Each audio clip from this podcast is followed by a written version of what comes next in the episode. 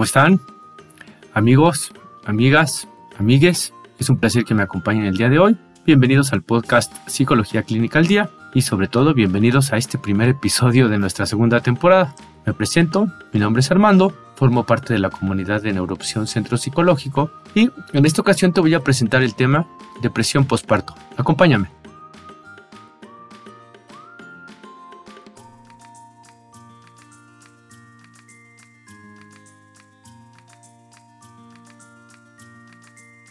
En este episodio te voy a presentar causas, síntomas, tratamiento disponible para este trastorno, los resultados de algunas investigaciones, estadísticas y vamos a aderezar el contenido con algunas frases de mujeres famosas. Y sin más dilación, vamos a comenzar este episodio precisamente con una interesante frase de Elizabeth Badinter. Elizabeth Badinter es una filósofa feminista francesa y esta frase que hemos podido rescatar nos parece sumamente interesante. Esta frase dice, el amor maternal es un sentimiento humano y es, como todo sentimiento, incierto, frágil e imperfecto. Contrariamente a las ideas que hemos recibido, tal vez no esté profundamente grabado en la naturaleza femenina. Esta frase me ha parecido sin duda útil y la voy a tomar como un punto de partida para ofrecerte información que sirva para eliminar el estigma que existe alrededor de la depresión postparto, ya que como sabemos, hasta mediados de la década de los 80 del siglo pasado aproximadamente, prevalecía o reinaba la idea de que la maternidad, y en particular la etapa del embarazo, estaba asociada casi invariablemente con un estado de bienestar emocional y por supuesto a la ausencia de cualquier patología mental. Bueno, de hecho, aún en nuestros días, esta idea continúa afectando a muchas mujeres que al no experimentar dicho bienestar desarrollan sentimientos de culpabilidad y deciden mantener en secreto su malestar. Esto impide, definitivamente, su acceso o la búsqueda de un tratamiento psicológico que les ayude a mejorar su calidad de vida y por supuesto impida que los síntomas se incrementen. Sabemos por las investigaciones científicas y por los resultados de diferentes estudios que la depresión postparto es la complicación psicológica más frecuente del periodo postnatal, pero no es el único trastorno psicológico que se presenta durante esta etapa o que se puede desarrollar durante esta etapa. Los trastornos emocionales o enfermedades mentales más frecuentes en el periodo postparto son tres. La tristeza postparto, la depresión postparto y la psicosis postparto. En este episodio vamos a analizar brevemente lo relativo a la tristeza posparto y a la depresión posparto. Y dejaremos para un episodio posterior todo lo relativo a la psicosis posparto. Pues bien, vamos a empezar haciendo un análisis de lo que es la tristeza posparto. La tristeza posparto también se conoce como baby blues o maternity blues. La tristeza posparto suele iniciar en el periodo inmediato, más o menos a los dos o cuatro días posteriores al parto y desaparece de forma espontánea en un lapso que no va más allá de dos semanas. La tristeza posparto se caracteriza por una sensación de ansiedad, dificultad para dormir, irritabilidad, cambios bruscos en el estado de ánimo, dolor de cabeza, cambios del apetito, llanto, desesperación, sentimiento de minusvalía, pero todos estos síntomas son pasajeros es importante establecer que no afectan de forma negativa la actividad normal de la madre y los podemos llegar a considerar como parte del proceso de adaptación al nuevo estilo de vida al que se enfrenta la madre. En otras palabras, podemos decir que la tristeza posparto es un trastorno transitorio que aparece los primeros días después del parto, típicamente alrededor del tercer día, más o menos, y puede durar algunas horas, un día, dos días o a lo máximo dos semanas. Después de ese tiempo ya estaremos hablando de otra cosa, ¿no? Pero vamos a establecer que puede durar desde horas hasta dos semanas. Entonces, se trata de un estado, como hemos visto, en el que sobresale la ansiedad, la labilidad emotiva y algunas veces el ánimo depresivo, aclarando que son síntomas todos muy pasajeros, por lo cual no se requiere de tratamiento psicológico, no se requiere de ayuda. Pero Vamos a dejar hasta aquí lo que es la, este, la tristeza posparto para iniciar el tema referente a la depresión posparto. Pues bien, este trastorno afecta de forma importante la salud mental de la madre y puede llegar a afectar la salud mental del recién nacido. Sabemos que la depresión posparto se desarrolla durante el embarazo y durante los primeros tres meses del periodo postnatal. Más o menos. Conocemos o sabemos por los resultados de los estudios que algunas de las causas de la depresión postparto son cambios hormonales, cambios bioquímicos, cambios psicológicos y por supuesto cambios sociales que son propios del embarazo y del periodo postparto. Sabemos que estas son etapas en las que se incrementa la posibilidad de que la madre desarrolle o sufra algún trastorno psicológico. De hecho, numerosos estudios muestran que durante los meses que siguen al parto, más del 40% de las madres sufre de síntomas depresivos o ansiosos y entre un 10 a 15% desarrolla un trastorno depresivo mayor. La mayoría de los casos de depresión postparto se presenta durante el primer mes del puerperio o poco tiempo después. Y por lo general, por lo general, los síntomas alcanzan su máxima intensidad entre las 8 y las 12 semanas posteriores a que la mujer ha dado a luz. Pero bueno, vamos, vamos a ser un poco más claros y vamos a definir qué es la depresión posparto. Pues bien, la depresión posparto es un trastorno psicológico o un trastorno del estado de ánimo que puede desarrollarse durante el embarazo o hasta tres meses después del parto. Este trastorno afecta el desarrollo o la formación de un vínculo sano entre la madre y el recién nacido, y algunas de sus características son la preocupación excesiva por el cuidado del recién nacido, una pobre percepción de la capacidad materna y la ambivalencia en los sentimientos hacia el recién nacido.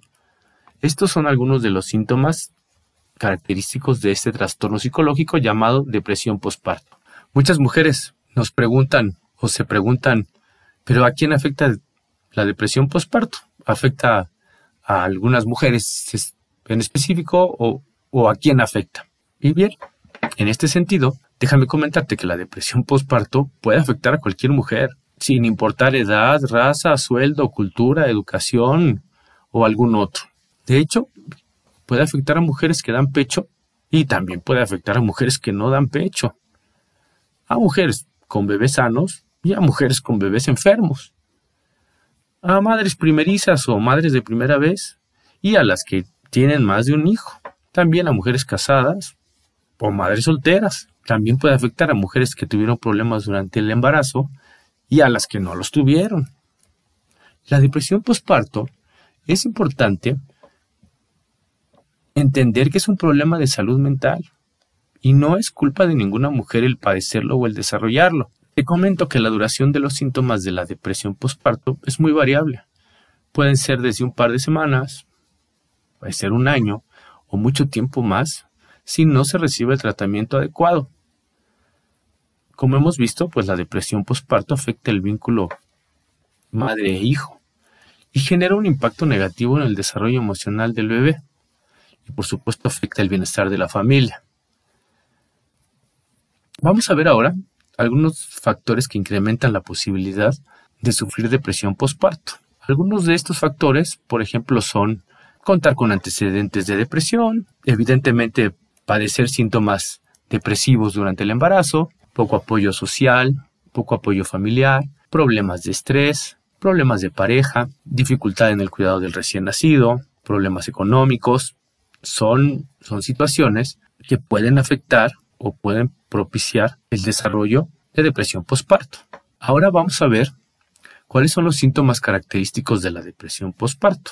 El, el más evidente es el estado de ánimo deprimido o estado de ánimo depresivo, la tristeza, el llanto, la disminución del interés en las actividades cotidianas, los cambios en los patrones de alimentación, insomnio, cansancio o fatiga crónica, ansiedad, autorreproches relacionados con la capacidad como madre, también la irritabilidad, problemas de atención, problemas de concentración, problemas de memoria, dificultad para establecer vínculos con el recién nacido, sentimientos de ambivalencia hacia el recién nacido, o en su caso, sobreprotección, dificultades en la lactancia, dificultad en el cuidado del recién nacido, desarrollo de pensamientos obsesivos, conductas compulsivas, pensamientos negativos, sentimientos de culpa, pensamientos en el sentido de hacerse daño o hacerle daño al bebé, pensamientos atemorizantes y en muchos casos ideación suicida. Estos, entre otros síntomas, afectan de forma importante la salud mental de la madre. Como vimos anteriormente, hasta mediados de la década del 80 del siglo pasado, prevalecía la idea de que la maternidad, particularmente el, el embarazo, estaba asociado con un estado de bienestar emocional y con la ausencia de cualquier patología mental. Pero fue la psiquiatra Gisela B. Oppenheim la persona que inició con el cuestionamiento de esta idea. Ella publica un capítulo sobre trastornos psicológicos en el embarazo, del cual rescatamos la pregunta siguiente. ¿Sirve el embarazo, como se ha afirmado a menudo, para proteger a la futura madre de la enfermedad mental? ¿Tú qué piensas? Tú que nos estás escuchando, ¿qué piensas? ¿Crees que sí? ¿Crees que no? Ahí te la dejo. Pues bien, continuemos con el tema. Ahora vamos a ver la terapia para depresión postparto. La terapia cognitivo-conductual para la depresión postparto es un tratamiento psicológico considerado de primera mano. Este tratamiento busca transformar el estado de ánimo depresivo de las madres. Esta terapia, o la terapia para la depresión postparto, consiste en acudir a una serie de sesiones de psicoterapia, las cuales pueden ser presenciales, pueden ser en línea y en algunos casos hasta vía telefónica, dependiendo de la necesidad de cada persona. En estas sesiones se establece un diálogo entre el psicólogo clínico y la paciente que va dirigido a descubrir y, modificar aquellos aspectos que originan el estado depresivo. El contenido de cada sesión se enfoca en la transformación de pensamientos y conductas que influyen negativamente en el estado de ánimo de la persona. Sabemos que cada sesión contribuye a la mejoría del estado de ánimo. Se busca ayudar a la persona para que logre incrementar su autoestima mediante diversas técnicas psicológicas. Una de las prioridades que busca la terapia cognitivo-conductual es la activación de la persona, es decir, motivarla a realizar actividades, retomar sus obligaciones y fomentar las relaciones sociales. También cada sesión se trabaja en la enseñanza y práctica de diversas técnicas o herramientas psicológicas que contribuyen a incrementar el bienestar del de la paciente. Evidentemente, la terapia busca mejorar el vínculo que existe entre la madre y, el recién nacido, entre, entre otros beneficios que ofrece la, la terapia cognitivo-conductual. Algunos datos estadísticos relacionados con este trastorno indican que la depresión postparto afecta alrededor de un 20% de madres, pero este número se incrementa hasta un 26% en las madres adolescentes. También estudios han demostrado que entre el 60 y el 85% de mujeres puede presentar síntomas depresivos después del parto. Pues bien, para finalizar este tema, te invito a que hagamos un breve resumen acerca de lo que hemos visto de la depresión posparto. Vimos que la depresión posparto es un trastorno del estado de ánimo que se presenta durante el embarazo o poco tiempo después. Se caracteriza por el desarrollo de una serie de síntomas que afectan la salud mental de las mujeres. Tristeza profunda, sentimientos ambivalentes hacia el recién nacido, preocupación excesiva por el recién nacido, dificultades en su cuidado, entre otros síntomas que afectan la salud mental de la madre. Algunos datos estadísticos con los que contamos han demostrado que entre un 10 y 16% de mujeres reciben un diagnóstico de episodio depresivo mayor durante el embarazo o dentro del primer año después del parto. Sabemos, además, tal como hemos visto en el desarrollo de este episodio, que el estigma asociado con la depresión y otras barreras en la búsqueda de tratamiento hacen que alrededor de un 65% de las mujeres que sufren depresión durante el embarazo no sean diagnosticadas. Es importante que tomes en cuenta que la psicoterapia cuenta con herramientas diseñadas específicamente para solucionar problemas relacionados con la depresión postparto, que pueden mejorar tu calidad de vida y, por supuesto, crear hábitos saludables. Ten en cuenta que el psicólogo clínico o el terapeuta cognitivo-conductual posee el conocimiento necesario y el manejo de diferentes técnicas psicológicas que van enfocadas en la solución de problemas emocionales, conductuales y psicológicos. Por otro lado, déjame comentarte que diversos estudios han documentado los numerosos efectos adversos asociados a la depresión postparto. Por comentarte algunos, por ejemplo, algunos estudios encontraron que preadolescentes cuyas madres desarrollaron depresión postparto tuvieron coeficientes intelectuales significativamente más bajos que los niños cuyas madres no se deprimieron durante este periodo. Entonces, la depresión durante o después del embarazo se refiere a un conjunto de síntomas que afectan el estado de ánimo en un periodo en el que hay muchos cambios físicos y emocionales en la mujer. Pues bien, hasta aquí dejaremos este tema. Espero que este contenido te sirva de ayuda, guía y orientación. Recuerden que los trastornos psicológicos deben atenderse de forma profesional. Si experimentas síntomas que están afectando tu calidad de vida, es importante que busques ayuda. Si no lo haces, corres el riesgo de que los síntomas incrementen. Y no debes olvidar que muchos trastornos psicológicos o enfermedades mentales pueden llegar a ser incapacitantes. Te invito como siempre a que nos acompañes en nuestro siguiente episodio. Recuerda que el podcast Psicología Clínica al Día es una producción de Neuroopción Centro Psicológico.